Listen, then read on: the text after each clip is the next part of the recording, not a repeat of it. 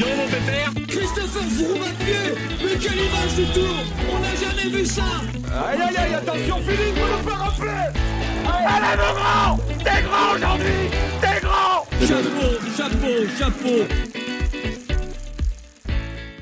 Bonjour à toutes et à tous et bienvenue dans Chasse Patate, le podcast du groupe Eto qui décrypte l'actualité cycliste. Ce week-end avaient lieu les championnats du monde de cyclocross aux États-Unis à Fayetteville, ce qui a permis de terminer la saison euh, qui s'est étendue sur plusieurs mois et qui avait justement commencé aux États-Unis avec les premières manches de, de la Coupe du Monde et des championnats du monde qui ont notamment vu les victoires de Marianne Vos pour son huitième titre en cyclocross et de Thomas Pitcock pour son tout premier titre dans la discipline après la médaille d'or aux Jeux Olympiques en VTT. On va donc dans ce podcast faire un petit peu le débriefing de toute cette saison, des performances et notamment des championnats du monde, mais aussi des, des Français et des espoirs qu'il peut y avoir pour les saisons à venir parce qu'il y en a. Pour cela, je suis avec un de nos spécialistes du groupe Eto, Geoffrey. Salut Geoffrey Salut Mathieu, je vais déjà te titiller un petit peu parce que je suis beaucoup plus motivé pour le cyclocross de Gavereux et pour le Cravaten Cross que pour le Tour d'Arabie Saoudite ou des courses comme ça la semaine prochaine. Il reste encore un mois de cyclocross, on va en profiter jusqu'au bout. Tu fais bien de préciser que c'est pas fini, il y a ce, chevauchement euh, cyclocross-route euh, avec le, le, le Tour d'Arabie Saoudite qui a, qui a commencé euh, ce mardi. Et on accueille avec euh, grand plaisir euh, un des plus grands spécialistes du cyclocross français, Steve Chenel, qui est notre invité aujourd'hui dans Chasse Patate. Bonjour et bienvenue dans Chasse Patate, Steve. Salut Mathieu, salut Geoffrey, mais moi je suis comme Geoffrey, hein. je suis un peu excité aussi à l'idée de savoir qu'il reste plus trois semaines de course à faire. Donc, euh, donc voilà, non, non, mais c'est c'est très gentil de m'inviter sur ce podcast. T'as encore des courses au programme cette saison en, en cross? Écoute, ouais, encore deux week-ends à faire, effectivement. Le dernier week-end, euh, malheureusement, ou, euh, ou tant mieux pour, euh, pour mon portefeuille, puisque je serai au niveau du, commentaire pour le, Tour du Haut-Var, sur le, Tour des Alpes, des Alpes de Haute-Provence, il me semble, donc 18, 19, 20. Donc le dernier week-end se fera sans moi, mais il reste effectivement ce week-end du côté de Mal-de-Game et de Lilleux avant d'aller sur Aspergaver et Bruxelles. Et ensuite, bah, ce sera terminé pour la saison 2022. Ouais. Et donc voilà, vous avez le programme de Chasse Patate. Attention au départ, Chasse Patate, c'est parti.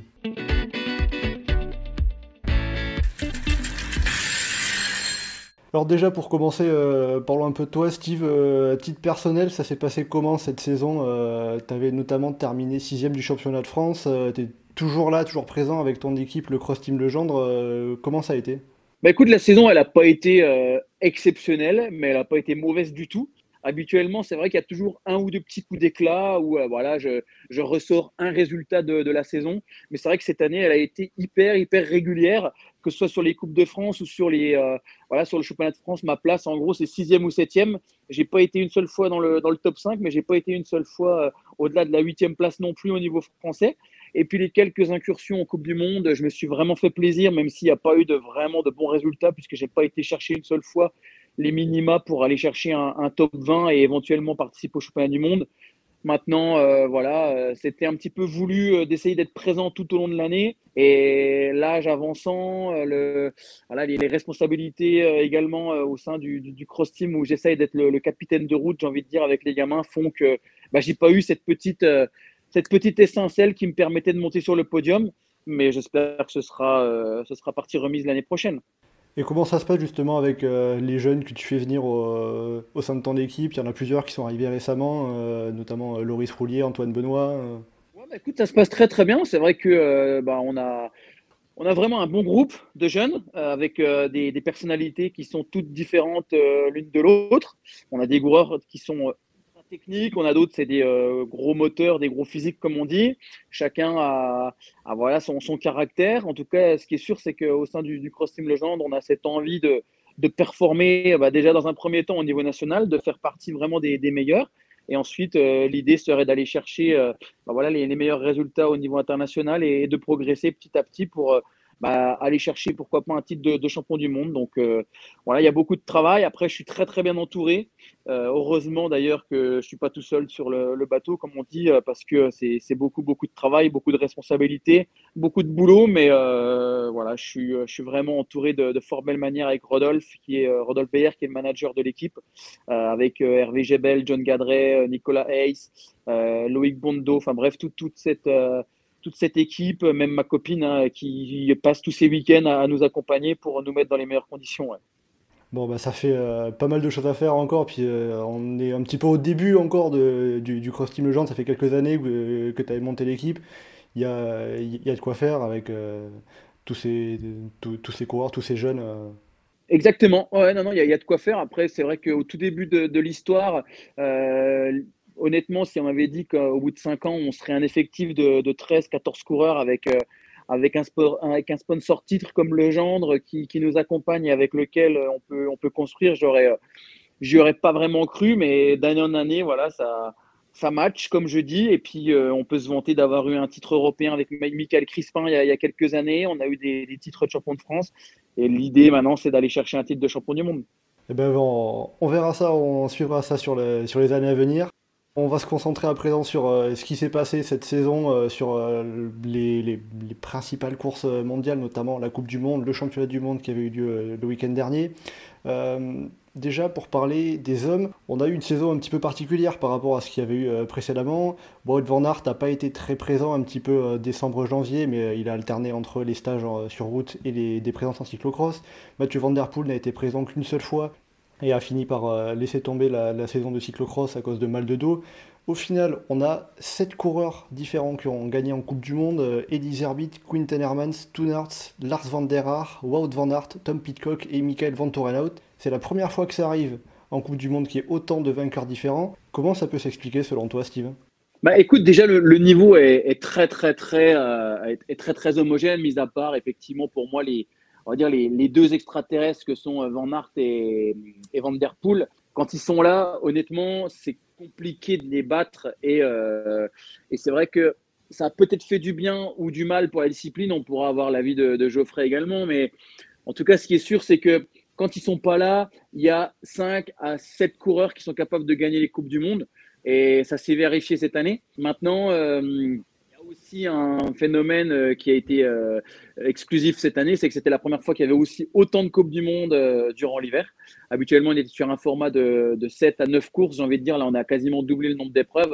Donc, mine de rien, la saison est longue. Et euh, bah, il y a ceux qui ont fait un gros début de saison, il y a ceux qui étaient un peu mieux en milieu de saison, il y a ceux qui ont fait une grosse fin de saison. Donc, euh, moi, le regard que j'ai, c'est que le niveau, honnêtement, ça fait 20 ans que je suis quand même sur le circuit. C'est voilà, comme j'ai dit, j'ai fait mon premier championnat du monde euh, en 2000, mais là cette année, ça roule vraiment vite. Il y a au moins, pour moi, il y a au moins 30 coureurs qui peuvent rentrer dans le top 10 des coupes du monde. Donc, il faut, il faut être hyper pro. C'est devenu une vraie spécialité. Et, je te dis, mis à part Van Aert et Van Der Poel, pour moi, voilà, c'est beaucoup, beaucoup de coureurs qui peuvent faire de belles performances.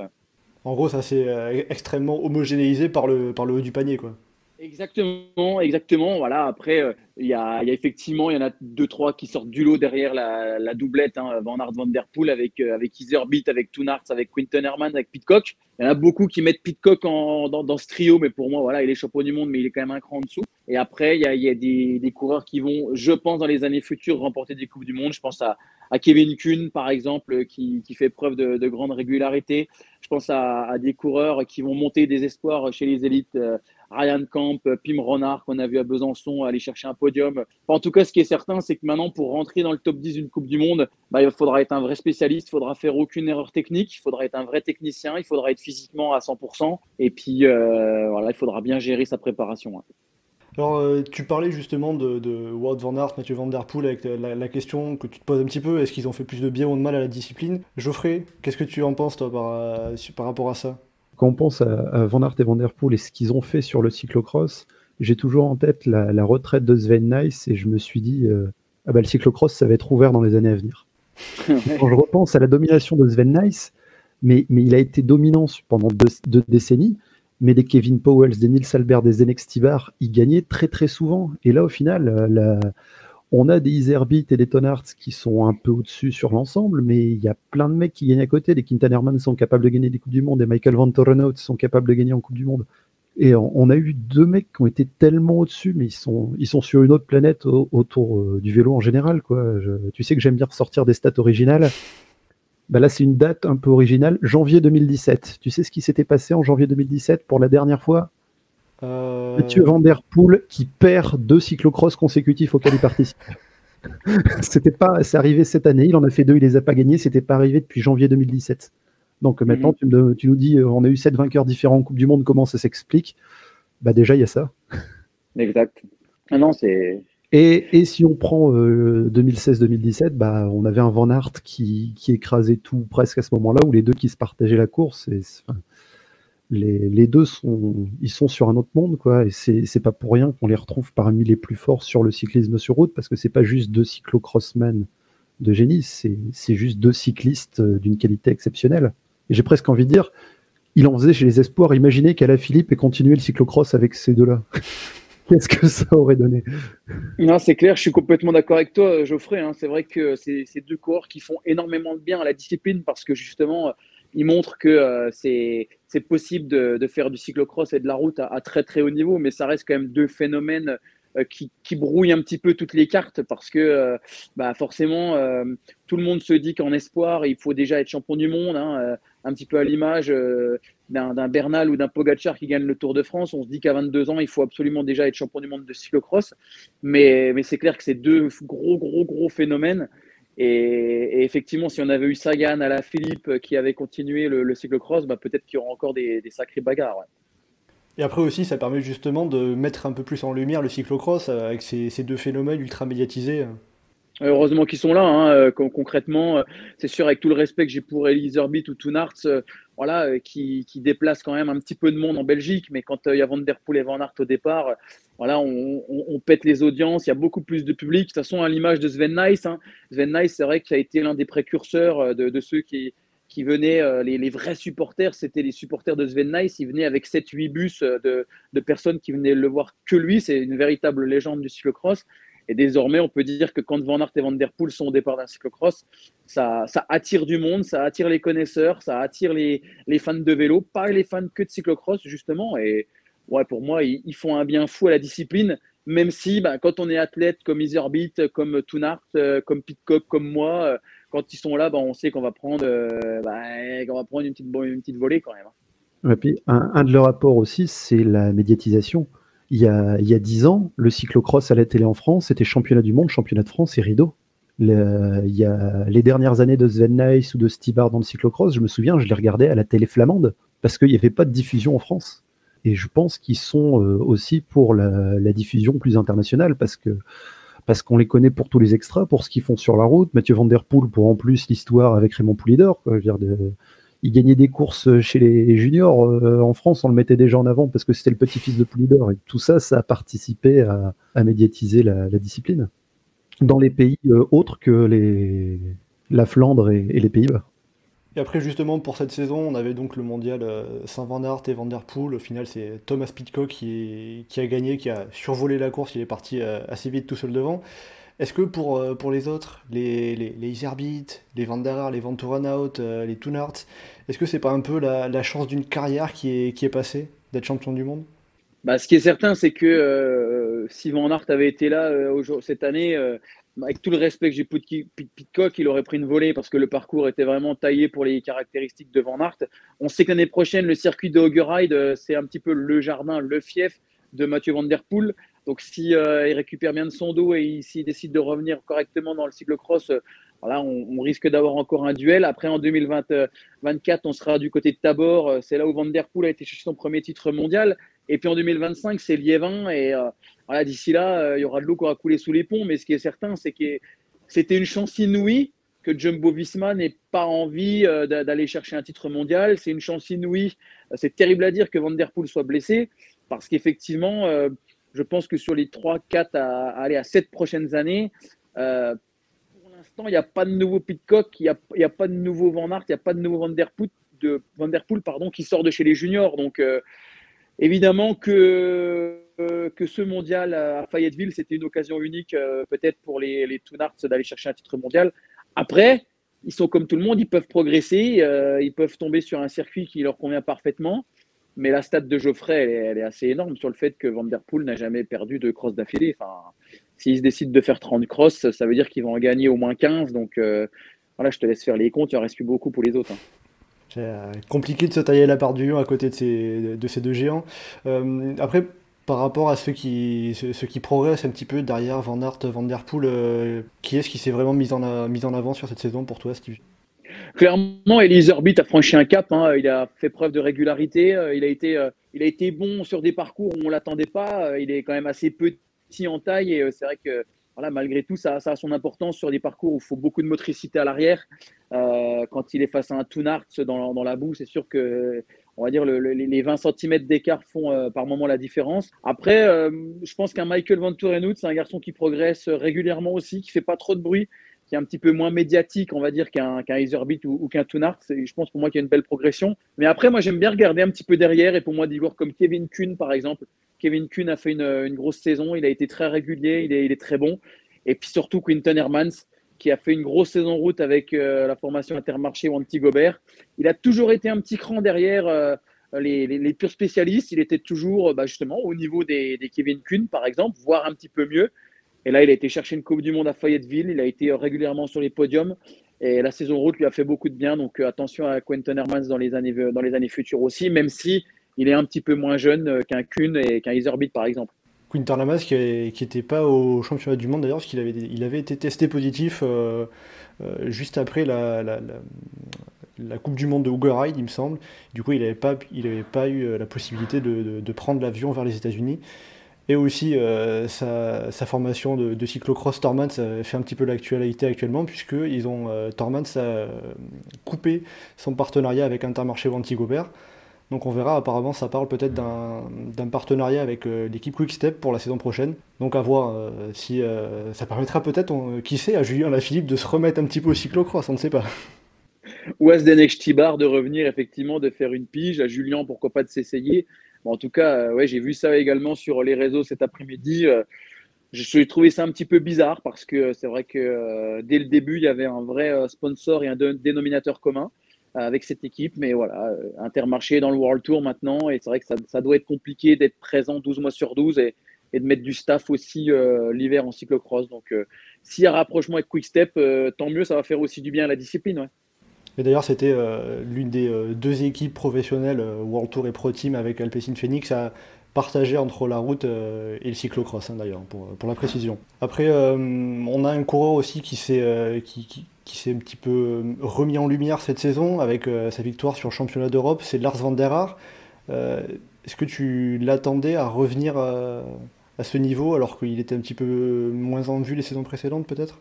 Oui, c'est vrai que je m'attendais pas forcément à ce qu'il aille chercher un titre international, voire même une médaille au championnat du monde euh, du côté de Fayetteville. Il a eu un petit passage, euh, à vide, hein, c'est vrai, hein, euh, depuis, on depuis deux saisons surtout. Mais voilà, c'est un coureur expérimenté qui commence à avoir un peu de bouteille aussi, qui a des qualités faites pour le, le cyclocross. C'est vrai que lui, un petit peu à l'image d'un Sven Nice, hein, qui a essayé sur la route pendant 2-3 saisons de, voir ce qu'il était capable de faire. On peut rappeler que Van der Haar, il a été pro chez Giant et que la route ne lui a pas fait plus de bien que ça pour performer l'hiver. Désormais, il est chez, chez Trek Baloise et ça lui va très bien. Donc euh, voilà, été une, ça a été une belle saison pour lui je l'aurais pas forcément mis aussi bien que ça, mais finalement, c'est pas surprenant.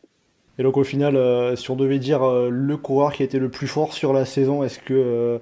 Euh, qui est-ce que ça pourrait être? Parce qu'il y a eu Elise Herbit qui était présente tout le long, il y a eu Wout Van Aert qui a fait un petit bout de saison, qui a tout dominé, il y a Thomas Pitcock qui va chercher le titre de champion du monde. Clairement, pour moi, le, numéro 1 cet hiver, c'est quand même Wout Van Aert. Hein, il a perdu un seul cyclocross. Hein, il euh, faut voir avec quelle facilité il a remporté quand même tous les cyclocross à laquelle il a pris part. Euh, quand il fait 4 euh, à Ulst, bon voilà, il a son problème mécanique, il vient terminer quatrième, il a été énorme. Après, voilà, pour moi, c'est lui le numéro 1 de cet hiver. Mais encore une fois, une saison ne se résume pas à, à 8 ou 9 cyclocross. Pour moi, le numéro 1 mondial, c'est vraiment, un, c'est vraiment Elise Orbit. C'est le, classement qui reflète la valeur. Donc, pour moi, le, crossman numéro un de l'hiver, c'est, ça reste Isorbit quand même. Je suis, d'accord, surtout avec la manière dont tu as formulé la question. Mathieu, tu as demandé qui a été le meilleur crossman cette saison. Le meilleur crossman cette saison, c'est Iserbit. Clairement, il a été numéro un du début à la fin ou presque. Il s'est installé vraiment comme Cador euh, dans ce qui restait, alors que la, la, place de numéro un derrière les quelques monstres, c'était plus ou moins euh, fixé sur Ton Arts jusqu'à l'année dernière. Maintenant, euh, si on demande quel est le meilleur cyclocrossman du monde, effectivement, je suis sur la vie de Van Aert parce qu'il a tout gagné. La seule qui perd à Ulst, mais c'est dans des conditions euh, extrêmes. Je veux dire, le, souci qu'il a, le temps qu'il met à repartir, il repart dans le trafic sur un circuit où il y avait beaucoup d'endroits où c'était pas possible de doubler. Alors que toutes les autres, euh, enfin, il s'est pas contenté, il s'est pas contenté de les gagner, quoi. Je, on n'a pas eu souvent des courses qui sont à au sprint et Van Aert qui bat les autres d'une ou deux secondes, quoi. Ouais, c'était souvent des 40 euh, secondes, une minute, une minute 20 d'avance, euh, assez large pour Wout van Aert. Ouais, non, non, c'était énorme. Hein. Euh, je pense qu'on a tous aussi les images hein, de, voilà, de, de Dendermonde et, et, de son duel malgré tout avec Mathieu Van Der Poel qui était à ce moment-là quelque peu diminué. Mais voilà, peu importe le parcours, que ce soit sur un terrain lourd ou sur un circuit roulant, il a été énormissime. Et, et oui, c'est vrai que ta question était très bien posé. Hein. Le, crossman de l'année, c'est Etherbeat, mais le meilleur crossman du monde, c'est euh, Wout van Aert, effectivement. Et euh, du côté des Français, on en reparlera, on en reparlera après, on a, on euh, Joshua Dubo qui, qui s'est montré un petit peu, a fait des top 10. On a Clément Venturini qui a fini la saison euh, qui a fini sa saison de cyclocross, puisque c'est pas encore fini, avec un, cinquième place sur le championnat du monde. On en reparlera après. On va d'abord passer euh, à, la partie cyclisme féminin, les manches féminines. Euh, là aussi, on a eu beaucoup de vainqueurs différentes, 6 contre 7 chez les hommes, avec pour, le, pour, pour, les donner toutes en Coupe du Monde en tout cas, Marianne Vos, Lucinda Brandt, Denise Betsema, Cata Blancavas, Anne-Marie Vorst et euh, Femme Van Empel, ce qui fait donc 6. Euh, Lucinda Brandt, à nouveau euh, la plus forte, en tout cas la plus régulière, vainqueur de la Coupe du Monde. Cette fois-ci, elle a été battue, alors qu'elle avait gagné le championnat du monde l'année dernière, avec Marianne Voss qui fait son, grand retour, entre guillemets. C'est comme ça qu'on peut le dire, Steve, le grand retour de Marianne Voss Oui, on peut appeler ça le, grand retour. Après, je, pense que Marianne Vos a eu quand même euh, très très compliqué. Euh, voilà, on sait qu'elle a été en, déprime, elle a eu besoin de, voilà, de, se reposer, de, de, de, de réfléchir au, pourquoi elle continuait le vélo. Et euh, oui, mais contrairement à Lucinda Brandt, elle a fait beaucoup moins de courses et elle avait besoin de cibler beaucoup plus ses, ses objectifs. Sur le talent pur, pour moi, elles se valent les deux mais c'est sûr qu'elle courra l'année prochaine avec le match champion du monde. Quand elles ont été ensemble au départ, euh, voilà, il y a en face-to-face, elles sont, il y, a, six victoires euh, contre trois victoires du côté de Lucinda Brandt. Lorsqu'elles se sont retrouvées euh, les neuf fois ensemble, il y a six victoires pour Vos, trois pour Brandt. Donc, Marianne Vos, un petit peu comme la question précédente, c'est peut-être celle qui a, qui a marqué l'hiver, mais pour moi, la meilleure cyclocrosswoman de la saison, c'est Lucinda Brandt. Elle a gagné la Coupe du Monde, elle a gagné le X2O Bad Camers, elle est euh, en tête de tous les classements, elle fait preuve d'une régularité incroyable. Euh, son seul petit défaut, c'est peut-être de trop courir. Et malheureusement, euh, pour elle, elle est tombée sur une Marianne Voss plus fraîche, plus juteuse, qui a une, force incroyable, c'est d'aller vite au sprint. Donc elle l'a tréflé, elle l'a à Fayetteville de fort belle manière d'ailleurs. Et justement, le, parcours de Fayetteville, il, il convenait plus à Marianne Vos qu'à qu Lucinda Brandt? Il convenait aux deux. Après, euh, le fait que ce soit des conditions très sèches et qu'il fasse beau, euh, c'était, allez, on va dire, un léger avantage à, Marianne Vos. Mais la partie physique, euh, la longue montée pouvait parfaitement correspondre à, Lucinda Brandt. Maintenant, voilà, quand on regarde la course, Lucinda Brandt a un petit peu fait, un petit peu fait n'importe quoi, même si j'adore les coureurs qui ont du panache et qui voilà, qui sont pas des, des, ramiers comme on dit dans, dans le jargon, mais euh, voilà, pour moi, elle n'a pas couru pour déstabiliser Marianne Vos, elle a couru en pensant qu'elle était une dent au-dessus et elle s'est fait avoir. Après, chapeau Marianne Vos, elle a beaucoup d'expérience, elle ne fait jamais d'erreur tactique, elle est toujours là euh, physiquement, elle a cette, euh, ce punch. Donc voilà, c'était d'ailleurs un très beau championnat du monde du, côté des filles. Oui, puis on avait euh, quelques images marquantes avec euh, ces séances quasi de surplace entre Lucinda Brandt et Marianne Voss, à, savoir euh, essayer de faire passer l'autre devant, parce que ça, joue beaucoup, et notamment sur le dernier tour avant le sprint final. Geoffrey, Marianne Voss, elle a marqué une bonne partie du début du, du 21e siècle en cyclocross, et pas que, bien sûr. Mais qu'est-ce, qu'est-ce que ça te fait ce, ce retour de Marianne Voss ah, tu sais que sur, sur Marianne Vos, c'est un des sujets sur lesquels je vais avoir du mal à être objectif, tellement, tellement j'adore. Euh, j'adore depuis, depuis qu'elle est passée pro, depuis le, milieu des années 2000 et que je suivis et que, et que j'ai cru que, ça allait se terminer euh, sur des moments difficiles au milieu de la dernière décennie et de la voir revenir et de faire la saison qu'elle a fait sur route et en cyclocross. Parce qu'elle fait une demi-saison de cyclocross, parce qu'elle fait aussi une saison sur route et elle a retrouvé des très grands succès sur la route, avec Gant Game notamment. Enfin, elle a retrouvé un excellent niveau. Euh, je sais plus qui évoquait au championnat du monde. On a l'impression qu'elle a 40 ans, mais elle en a que 34 au final. C'est juste qu'elle a, elle a tellement tout gagné depuis très très jeune. Et euh, enfin, elle, a, que 3 ans de plus que Lucinda Brandt. Quoi. C'est, assez, euh, c'est assez impressionnant. Et je suis. Enfin, j'ai sauté de ma chaise quand, euh, elle a gagné le sprint à l'arrivée. J'étais tellement content de l'avoir retrouvé un maillot arc-en-ciel 8 ans après. Enfin voilà quoi, c'est tout cumulé, toute discipline cumulée, que ce soit la route, la piste, le cyclocross. Euh, sans compter les titres olympiques, elle a quand même à 13 maillots arc-en-ciel hein, et des titres olympiques en plus sur la route et sur la piste. elle n'a pas juste pas de titre olympique en cyclocross parce que c'est pas olympique, sinon on n'en aurait rien forcément à un moment ou à un autre.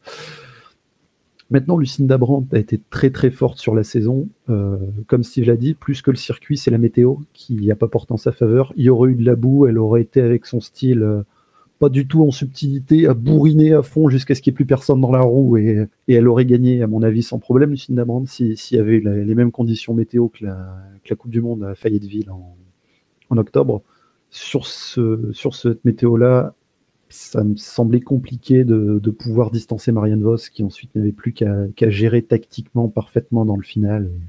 C'est justement peut-être un peu son, son défaut, Lucinda Brandt, de, de, de moins s'être euh, dans, dans la technique et plus à savoir euh, bien bourriner, entre guillemets bah, quand t'es le plus fort physiquement, euh, t'as pas besoin d'avoir de tactique. Quoi. Mec Van Vleuten, elle a montré ça pendant 10 ans sur la route. Lucinda Brandt, elle a montré ça cette année et l'année dernière en cyclocross. À partir du moment où on est suffisamment fort, mais ça veut dire qu'on sait aussi se préparer pour être suffisamment fort et être une jambe au-dessus des autres, on appuie fort euh, sur les pédales au moment où il faut et, ça peut suffire à faire la différence. Et pour Lucinda Brandt, ça suffit à faire la différence très très souvent cette saison. Maintenant, euh, j'ai vraiment hâte de la saison prochaine en cyclocross de voir Marianne Vos de retour avec un maillot arc-en-ciel, quelle présence elle aura ou pas. Lucinda Brandt revancharde, qui va nécessairement apprendre un peu de son erreur euh, face à, Marianne Vos là et la jeune garde néerlandaise qui arrive, parce que tu as cité toutes les jeunes qui ont gagné des manches de Coupe du Monde, pas oublier euh, Puck Peterse qui, qui, a été sacrée euh, championne du monde chez les espoirs, pas oublier euh, Blanca Was qui arrive aussi, pas oublier les Françaises, on en reparlera un peu aussi, mais enfin, on a tellement de jeunes coureuses qui arrivent, le plateau espoir féminin est, est d'un niveau vraiment énorme. Je pense que le fait qu'au côté féminin, il n'y a pas un plateau suffisamment large au final, ça aide les espoirs parce qu'elles courent en permanence avec les élites, ce qui n'est pas le cas chez les hommes. Donc, euh, je pense que ça aide à ce que certaines jeunes coureuses se développent bien. Après, on a un vivier euh, monumental côté néerlandais. Donc, euh, on le ferait sur le classement mondial, on pourrait mettre 50 partantes, dont 20 néerlandaises au championnat du monde. Enfin, cela dit, on ferait pareil avec les Belges chez les hommes. Mais, Justement, par rapport aux jeunes, euh, Geoffrey, t'en parles un petit peu. Il y a pas mal de, jeunes qui sont arrivés cette saison. Tu as parlé de Peck Peters, championne du monde espoir. Parmi celles qui ont 19 ans, on a aussi euh, Femme Van Empel et Sherin Van Onroy. On signalera également euh, parmi les, jeunes Inge van der Heyden qui a 20 ans et Kata Blancavas qui a 20 ans. Inge van der Heyden qui a 22 ans, je crois que je me suis trompé. Steve, est-ce que c'est, euh, on peut dire que les jeunes ont débarqué en force cette année chez, les dames? On avait dit un petit peu euh, chez les hommes qu'il y a eu une homogénéisation par le haut. Là, c'est, euh, ça, ça s'est beaucoup resserré avec cette émergence d'une grande et jeune génération. Oui, c'est vrai que la jeune génération, elle pousse, elle est très technique. il parlait de Geoffrey de, de Blancavas, entre autres, mais c'est vrai qu'au niveau des Hollandais, alors j'ai vu un article passer récemment où euh, justement la, fédération développait un maximum de rendez-vous euh, les mercredis pour faire découvrir la discipline et c'est dans, ces rendez-vous du mercredi qu'on a découvert euh, voilà des, filles comme Peters, comme Van Empel par exemple ou autres Sherin Van Roy et qui sont désormais dans des équipes spécialisées à, à 19 ou 20 ans, hein, que ce soit chez Alpecin Phoenix ou chez Trek Baloise ou chez Powells. c'est vrai que c'est c'est assez incroyable euh, déjà le, niveau technique qu'elles ont. Pour moi, elles sont vraiment euh, très très fortes. Elles ont beaucoup beaucoup de jus. Elles ont euh, la capacité de jouer les premiers rôles et de, de battre les Lucinda Brandt, Marianne Voss voilà, Anne-Marie Vorst ou encore euh, Denis Petzema. Enfin, vraiment, elles ne font aucun complexe. Alors, je trouve ça génial, mais c'est pas surprenant. Euh, je me rappelle que Marianne Voss, euh, en, 2006, par exemple, lorsqu'elle est arrivée du côté de Zedam, elle, elle bousculait les expérimentés, le boucher et Coupe Nagel, par exemple. On sait que chez les filles, voilà, lorsqu'on a du talent, lorsqu'on s'entraîne sérieusement et lorsqu'en plus on a ce bagage technique, on peut jouer les premiers rôles. Donc, je trouve ça génial. Je trouve ça génial que la jeune génération s'intéresse au cyclocross. Et pour moi, la, future très, très, très, très grande, voilà, euh, effectivement, une, fille comme Puck Peters, voilà, c'est, pour moi, c'est, l'avenir. Hein. Elle va euh, certainement marquer de son empreinte la, prochaine décennie parce qu'elle a, elle a un bagage technique qui est, qui est incroyable elle a une petite frimousse, elle n'est encore pas du tout développée en tant que femme. Elle est, euh, on sent qu'elle a, elle, ne peut que progresser. Donc, euh, c'est sûr que Lucinda Brandt, elle qui a 30 ans, va, va avoir un petit peu plus de mal à, à progresser, contrairement à Peters, Van Empel et Van Androy, ça c'est sûr. Et euh, Puck Peters, tu parlais notamment de, tout ce côté technique. Puck Peters, qui fait partie des, rares femmes à passer les planches à vélo. C'est quelque chose qu'on voit beaucoup chez les hommes et euh, assez peu encore chez, les dames. Est-ce que aussi, justement, comme disait Geoffrey, le fait qu'il euh, n'y ait pas de. y ait très peu de courses réservées aux espoirs femmes, que du coup, à passer la catégorie junior, elles se retrouvent parmi les élites, est-ce que ça joue dans leur développement plus rapide peut-être?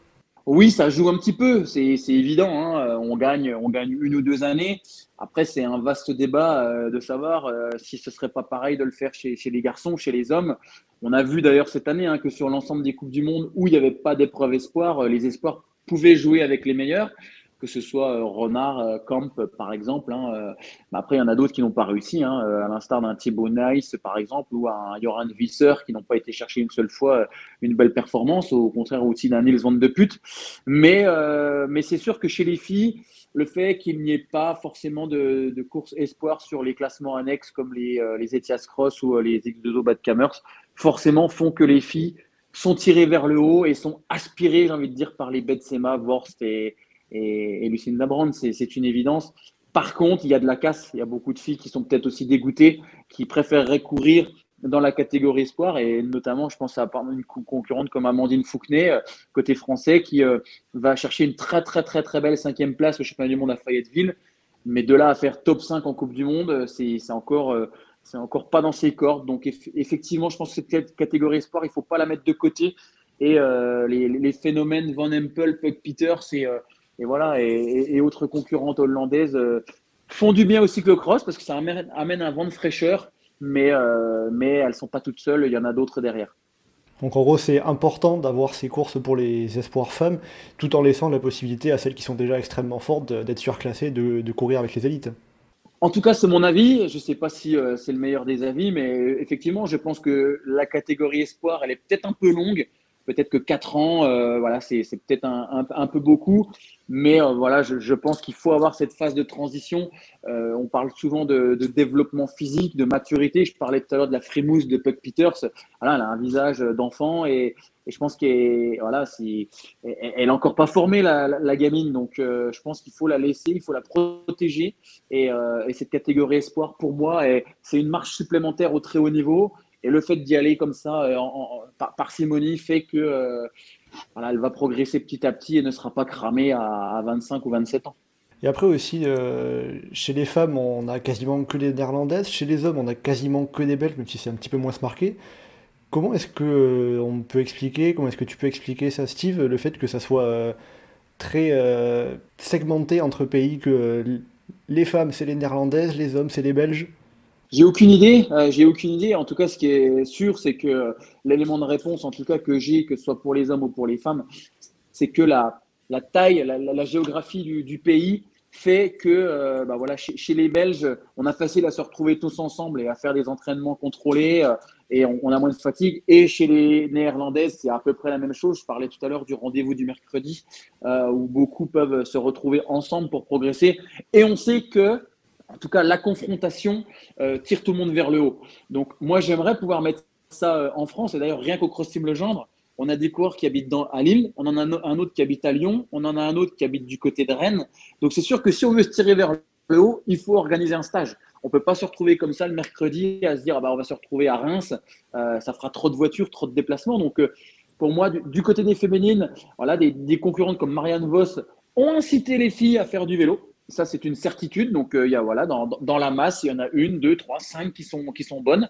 On arrive toujours à en trouver. Et chez les Belges, bah, voilà, il y a eu Sven Nice, il y a eu De Vlamin, il y a eu Mario Declerc, il y a eu Bart Wellens, qui font qu'il y a beaucoup, beaucoup de jeunes qui se mettent au cyclocross. Donc, voilà, la, haute performance amène voilà, des, des jeunes à, s'essayer à cette discipline. Et pour moi, il y c'est pas surprenant de voir les Néerlandaises et les Belges dominer la discipline. Si un jour on a euh, Julien Lafilippe qui fait du cyclocross et qui devient champion du monde, il va y avoir encore plus de cadets et dans la masse, il y aura forcément des très bons coureurs qui deviendront les, meilleurs mondiaux par la suite. Hein.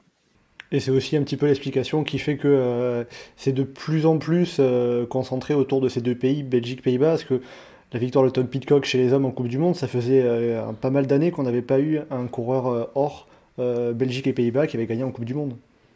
Oui, tout à fait. Après, la Grande-Bretagne, c'est un pays qui a pris le taureau par les cornes et qui a injecté du budget via sa fédération pour aller euh, euh, chercher les meilleures concurrentes et concurrents chez les jeunes et les amener au très haut niveau.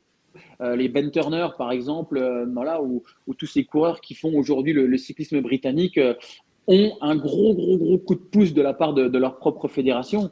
Euh, et un garçon comme Ben Tulette, euh, voilà, qui a fait euh, dans les, très, très grosses performances sur la route avec Ineos, vient du cyclocross. Et, et les Britanniques ont compris que le cyclocross pouvait être une excellente école de formation pour la route. Et certains resteront dans la discipline, d'autres vont partir sur la route. Mais ça, c'est une volonté politique de la fédération britannique. Euh, leur territoire est assez vaste euh, et c'est vrai que euh, un petit peu à l'image de la France, il faut il faut des têtes de gondole, il faut des têtes d'affiche et Pitcock en fait partie. Et on l'a vu aussi chez les juniors avec la victoire de Zoé Backstead chez les, chez les femmes, ce qui fait que Thomas Pitcock n'était pas le premier Britannique champion, champion du monde de cyclocross. Il avait été, il avait été précédé par, par la fille de Magnus Backstead, qui elle aussi cumule les disciplines puisqu'elle avait été également euh, sur, sur, piste, si je ne me trompe pas. C'est l'autre c'est l'autre fille Backsted, Elinor, qui fait beaucoup de pistes et qui est une poursuiteuse exceptionnelle. Mais les, deux filles Backsted euh, ont des résultats exceptionnels, je me souviens.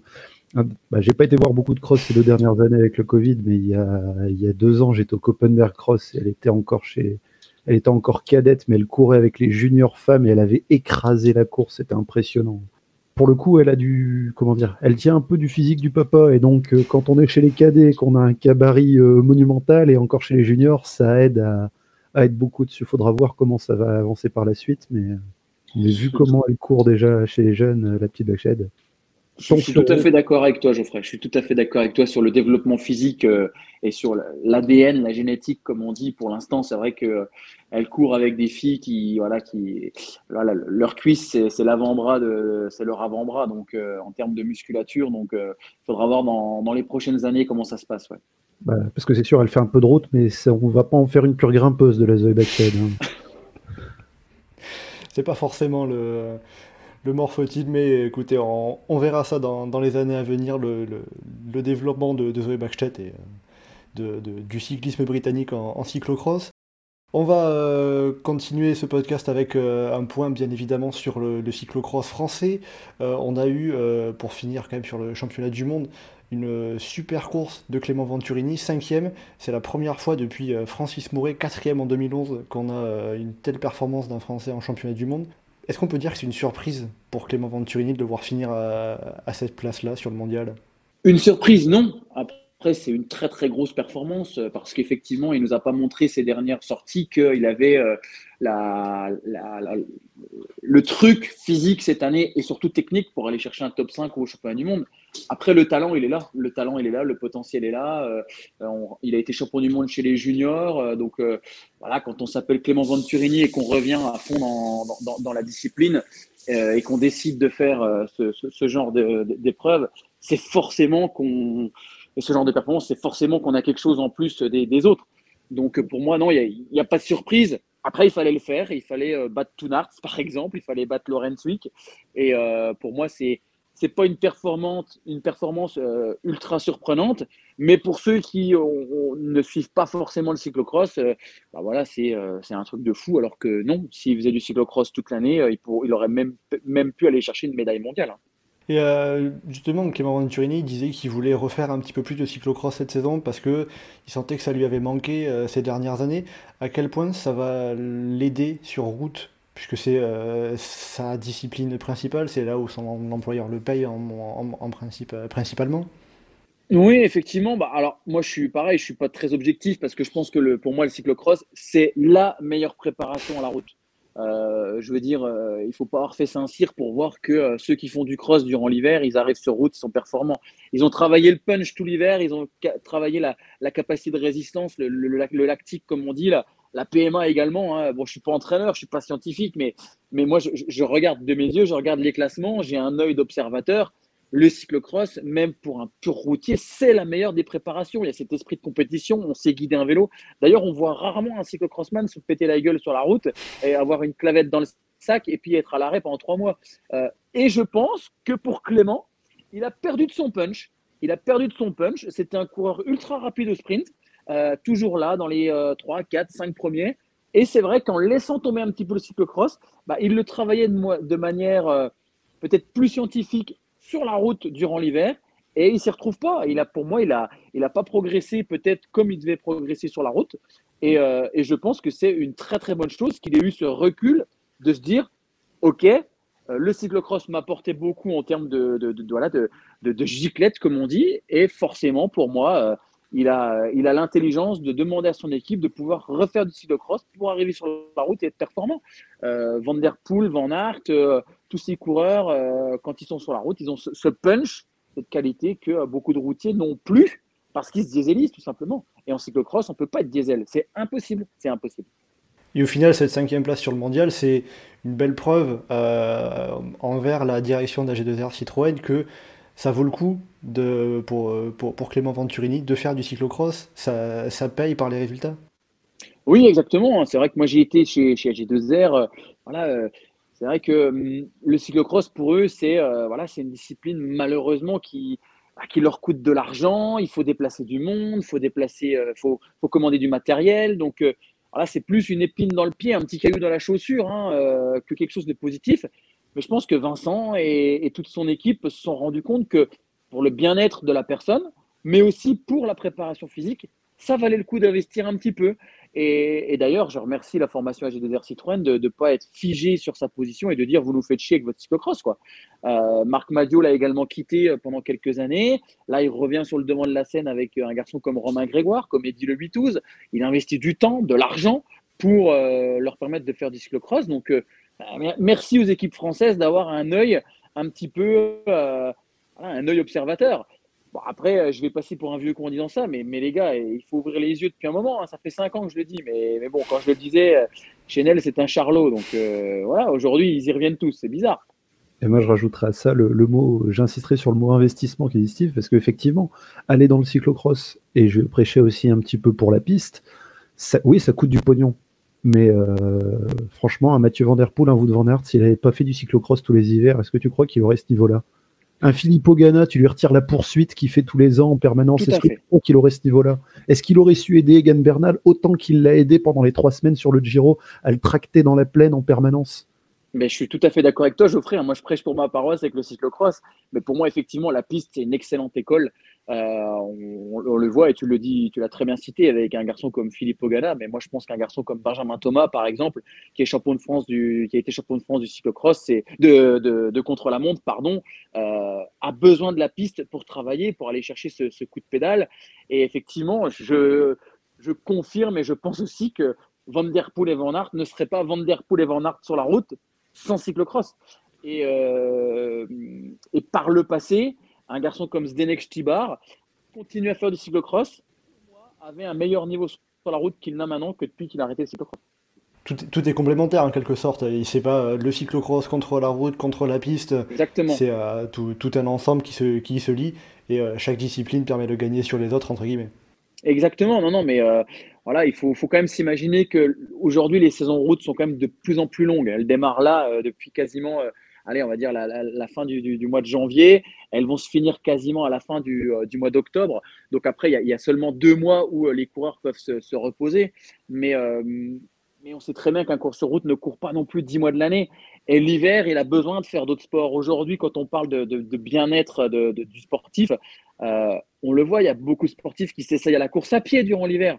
je crois que c'est Adam Yates qui a fait un, semi-marathon, c'est Tom Dumoulin, c'est d'autres coureurs, c'est David Godu qui a fait du trail.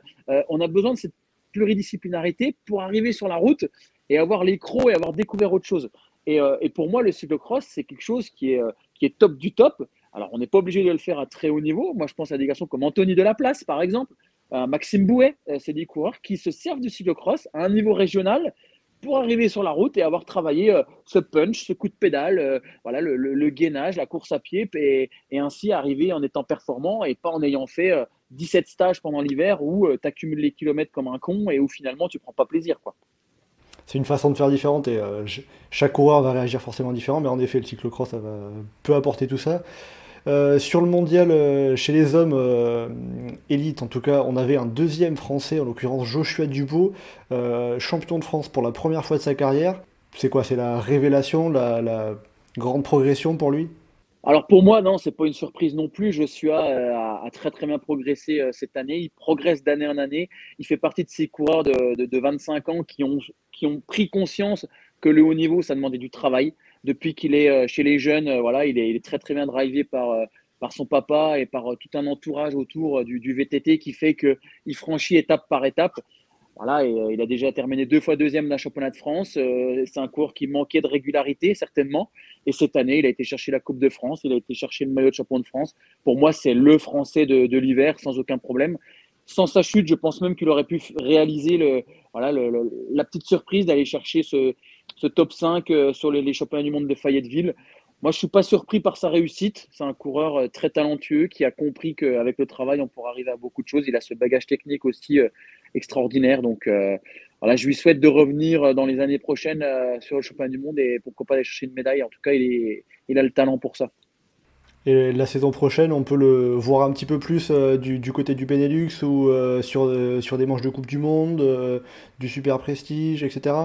Ou ça, ça vaut le coup encore de rester sur des, sur, des manches françaises bah, Après, euh, je suis à, contrairement aux coureurs belges et contrairement peut-être à Van Aert, Van Der Poel ou Venturini, voilà, lui, sa spécialité durant l'été, c'est le VTT. Et euh, on sait que le VTT demande aussi beaucoup, beaucoup d'énergie, beaucoup de déplacements, donc beaucoup de fatigue.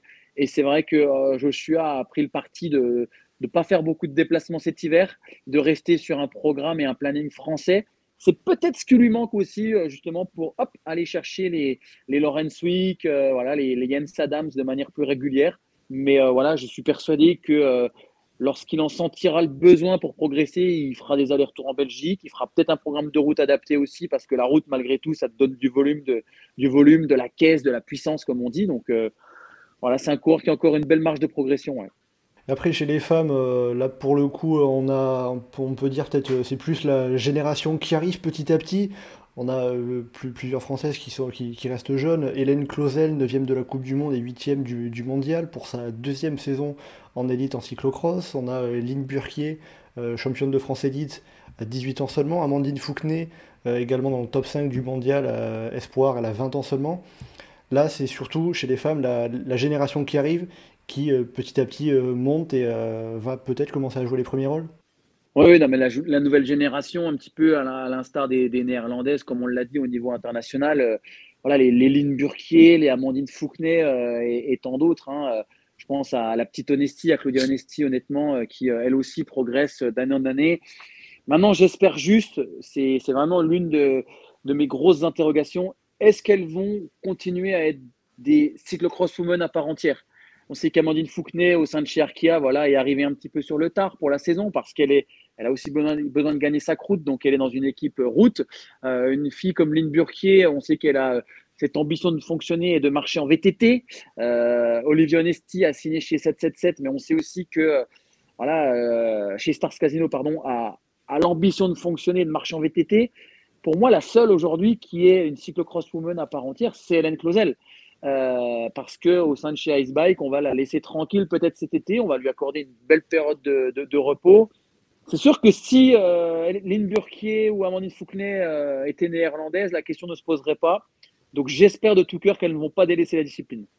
Mais elles peuvent aller jusqu'où à fonctionner un petit peu comme ça? Euh, pour l'instant, je pense qu'elles sont, elles seront, elles resteront un cran derrière les, les Puck Peters et les Van Empel si elles ne se décident pas à faire euh, du cyclocross leur priorité. Euh, Aujourd'hui, on sait qu'il faut être à, à 110% sur un rendez-vous international pour aller chercher la victoire. On ne peut pas être juste à 100%. Euh, donc, ça veut dire qu'il faut avoir de la fraîcheur mentale, physique, que si tu fais trop de, de, route ou trop de VTT, tu, la perds un petit peu du, du, durant l'hiver. Mais c'est rien d'irrémédiable, ça dépend des choix de carrière, Exactement. En, en, quelque sorte. Non, non, rien d'irrémédiable, évidemment. Après, j'ai fait partie de ceux qui pensent qu'il faut les, il faut leur expliquer les choses et malheureusement, elles devront faire un choix. Euh, Marianne Voss a fait le choix de faire beaucoup moins de cyclocross parce que justement, comme l'a dit Geoffrey tout à l'heure, il y a cette saison route. Euh, Amandine Fouquenet peut devenir euh, une, pourquoi pas une Marianne Voss, mais pour ça, ça demande de cibler beaucoup plus et euh, effectivement de, revenir sur le tard, de laisser le début de saison et euh, idem pour pour Lynn Burquier par exemple. Donc euh, voilà, aujourd'hui, le, le, le, cyclocross de très haut niveau, je pense qu'il faut être cyclocrossman à part entière. On peut pas, à part s'appeler Van Aert, on peut pas arriver et, péter tout le monde. Même Pitcock, hein, il est arrivé très tard sur la, saison, donc voilà, il n'y a, a, pas le choix que de faire des, des choix, justement. Geoffrey? Bah, euh, par rapport à ces choix qui sont à faire, oui, euh, un mec comme Pitcock, le tracé aurait été différent, ça aurait été un tracé un peu plus belge, si ça a un sens de dire ça. Peut-être qu'il n'aurait pas été euh, champion du monde. Pour les choix que les jeunes auront à faire, après, bon, Lynn Burquier, si, si, elle arrête, si elle fait un peu moins de cyclocross l'hiver, mais qu'elle devient championne du monde de VTT, on va pas lui en vouloir non plus. Hein. On a, une bonne génération qui arrive sur le VTT. Est-ce qu'il peut y avoir un équilibre qui pourrait se retrouver à, être obtenu? Euh, Pauline Ferrand-Prévot, avant qu'elle ait ses ennuis de santé, elle réussissait à trouver un équilibre très haut niveau, elle, entre trois disciplines, ce qui, est, absolument hallucinant. Avec deux, ça peut être faisable. On voit que certaines réussissent à le faire. On voit que pour certaines, c'est un peu plus difficile de le faire dans le temps pour la saison de cyclocross. Une Catablancavas qui fait beaucoup de VTT à côté, par exemple, euh, pourrait peut-être être un peu plus proche des autres néerlandaises, des autres jeunes néerlandaises, euh, s'il y avait eu plus de cyclocross, mais, euh, mais ça se comprend qu'il y a des objectifs qui sont différents. Hein. Si on, Tout à fait.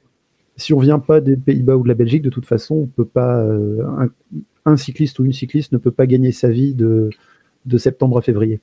Donc, il c'est bien beau d'aimer le cyclocross, malheureusement, c'est compliqué d'en vivre. Hum, après, moi, juste, je, pense qu'il faut quand même rappeler une fille comme Hélène Clausel qui a décidé et pris le, le, parti de faire toutes les Coupes du Monde, d'aller chercher une neuvième place au classement général et d'aller chercher une belle huitième place au Championnat du Monde. Je pense qu'il faut regarder euh, un petit peu ce qu'elle a réalisé et faire le, le, compte général des price money qu'elle a remporté grâce aux Coupes du Monde, parce qu'aujourd'hui, il faut rappeler que euh, les, les, les, price money sont, euh, sont les mêmes chez les filles que, chez les hommes. Et je pense qu'Hélène Clausel, euh, le week-end prochain, quand elle fera le compte et qu'elle regardera son compte en banque, je pense qu'elle a quand même, elle a quand même bien gagné sa vie. Et tant mieux pour elle, c'est mérité. Et, et, je pense que ça peut inciter peut-être certaines filles à se dire, bah merde, il y a quand même ça, il y a 5000 euros à la gagne. Il y a beaucoup, beaucoup de, concurrentes qui ne sont pas là tout l'hiver. Et euh, mais je suis assez d'accord avec toi, Geoffrey. Hein. Céline Burquier, demain, est, championne du monde de VTT et, va nous chercher une médaille olympique à Paris 2024. Euh, évidemment euh, qu'il faut qu'elle laisse le cyclocross de côté, même si, encore une fois, je prêche pour ma paroisse et je souhaite la voir beaucoup plus l'hiver. En, en tout cas, pour le cyclocross français dans son ensemble, hommes et femmes, il y a de l'espoir dans les années à venir, ça c'est sûr. Oui, oui, c'est certain. Même un cours comme le petit Lequet, qui va terminer quatrième de, ce mondial junior. Voilà, chez les espoirs, c'est vrai qu'on a, pour moi, des, des coureurs qui sont capables d'aller chercher des, bons accessis. Mais euh, l'avenir est, beau, mais il faut quand même bien construire. Il faut faire de belles fondations. Il faut leur expliquer comment ça fonctionne. Et, surtout, euh, voilà, il faut essayer de leur inculquer les, valeurs du cyclocross et qu'ils n'aient pas les, yeux pleins d'étoiles parce que euh, parce qu'ils voient Van Der Poel et Van Aert ou, euh, ou Bernal ou Pogachar et euh, qu'ils aient forcément envie de, de, faire que de la route. Quoi. La pluridisciplinarité, pour moi, aujourd'hui, elle est, elle est essentielle. Eh ben, on verra ça, et puis euh, peut-être oh, que le prochain Français champion du monde, il sera euh, dans ton équipe, le Cross Team Legendre, Steve, en tout cas, c'est ce qu'on te souhaite. Bah, écoute, c'est notre objectif à nous, effectivement, c'est d'aller chercher un titre mondial.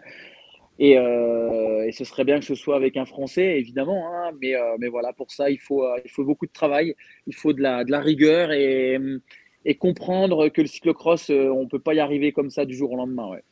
Eh bien, on verra ça dans, dans les années à venir. Euh, voilà, avec tout ça, on a fait le panorama de, de la saison chez les hommes, chez les dames, ce qui s'est passé aussi pour les Français avec les espoirs donc qui arrivent pour, le, pour les saisons à venir euh, du, du, côté des, des, des, crossmen et des crosswomen français. Euh, Geoffrey et Steve, merci beaucoup d'avoir été en ma compagnie pour, euh, pour ce podcast aujourd'hui, pour débriefer la saison de, de cyclocross. Ben merci à toi, mais puis Geoffrey, on se voit à Spergaver alors. Hein. bah, comme il n'y a pas encore de spectateurs en Belgique, ça va être compliqué d'ici là, non? Ah bah euh, j'espère. Hein, je, je, je, pourrais y aller en plus. Euh, je pourrais y aller à cela. Donc. Euh. Vous avez raison de préciser que la saison de cyclocross n'est pas encore tout à fait finie. Hein. Je, Et eh non. je m'étais un petit peu avancé au début de ce podcast, mais il reste quelques, quelques cyclocross. Donc, De toute façon, en Belgique, c'est pas compliqué. Les cyclocross, ils s'arrêtent au moment où il y a le newsblad qui a lieu. Donc, ah, ils veulent pas de repos là-bas. Ils veulent enchaîner les, les, compétitions. La télé ne veut pas de repos. Donc, effectivement, le week-end de, de, de Edvold Kurn, il y aura il y aura le dernier week-end de cyclocross. Ouais. Eh ben, très bien, on, suivra ça, donc les dernières euh, manches de dernière course de cyclocross de cette saison. Euh, voilà, donc ce podcast Le Chasse Patate euh, va toucher à sa fin. Steve, encore une fois, merci beaucoup d'avoir été notre invité aujourd'hui pour ce podcast spécial cyclocross. Et petit bonus, on a sorti ces derniers jours le guide de la saison sur route. On l'a partagé sur les différents réseaux sociaux. On vous mettra le lien dans la vidéo sur YouTube. Donc n'hésitez pas à aller euh, consulter ça pour, euh, pour, être bien au fait euh, pour les courses qui arrivent sur route, bien évidemment. Et pour le prochain podcast Chasse Patate, on va vous donner rendez-vous d'ici deux semaines. Et en attendant, vous pouvez nous retrouver sur le site et le forum du groupe Eto, legroupeeto.fr, ainsi que sur nos différents réseaux sociaux, Twitter, Facebook et Instagram. N'hésitez pas à commenter, liker et partager ce podcast. Merci beaucoup de nous avoir suivis et à bientôt dans Chasse Patate. Ciao, bye bye.